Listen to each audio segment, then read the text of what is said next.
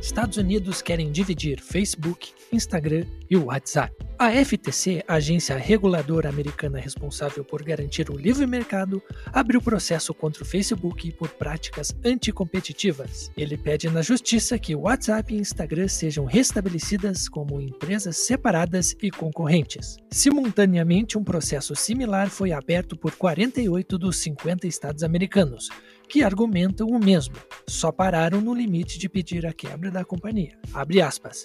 Eles bloquearam a inovação e degradaram a privacidade de milhões de americanos, fecha aspas, argumentou a procuradora-geral de Nova York, Letitia James, abre aspas, nenhuma empresa deveria ter tanto poder sobre nossas informações pessoais e interações sociais, fecha aspas.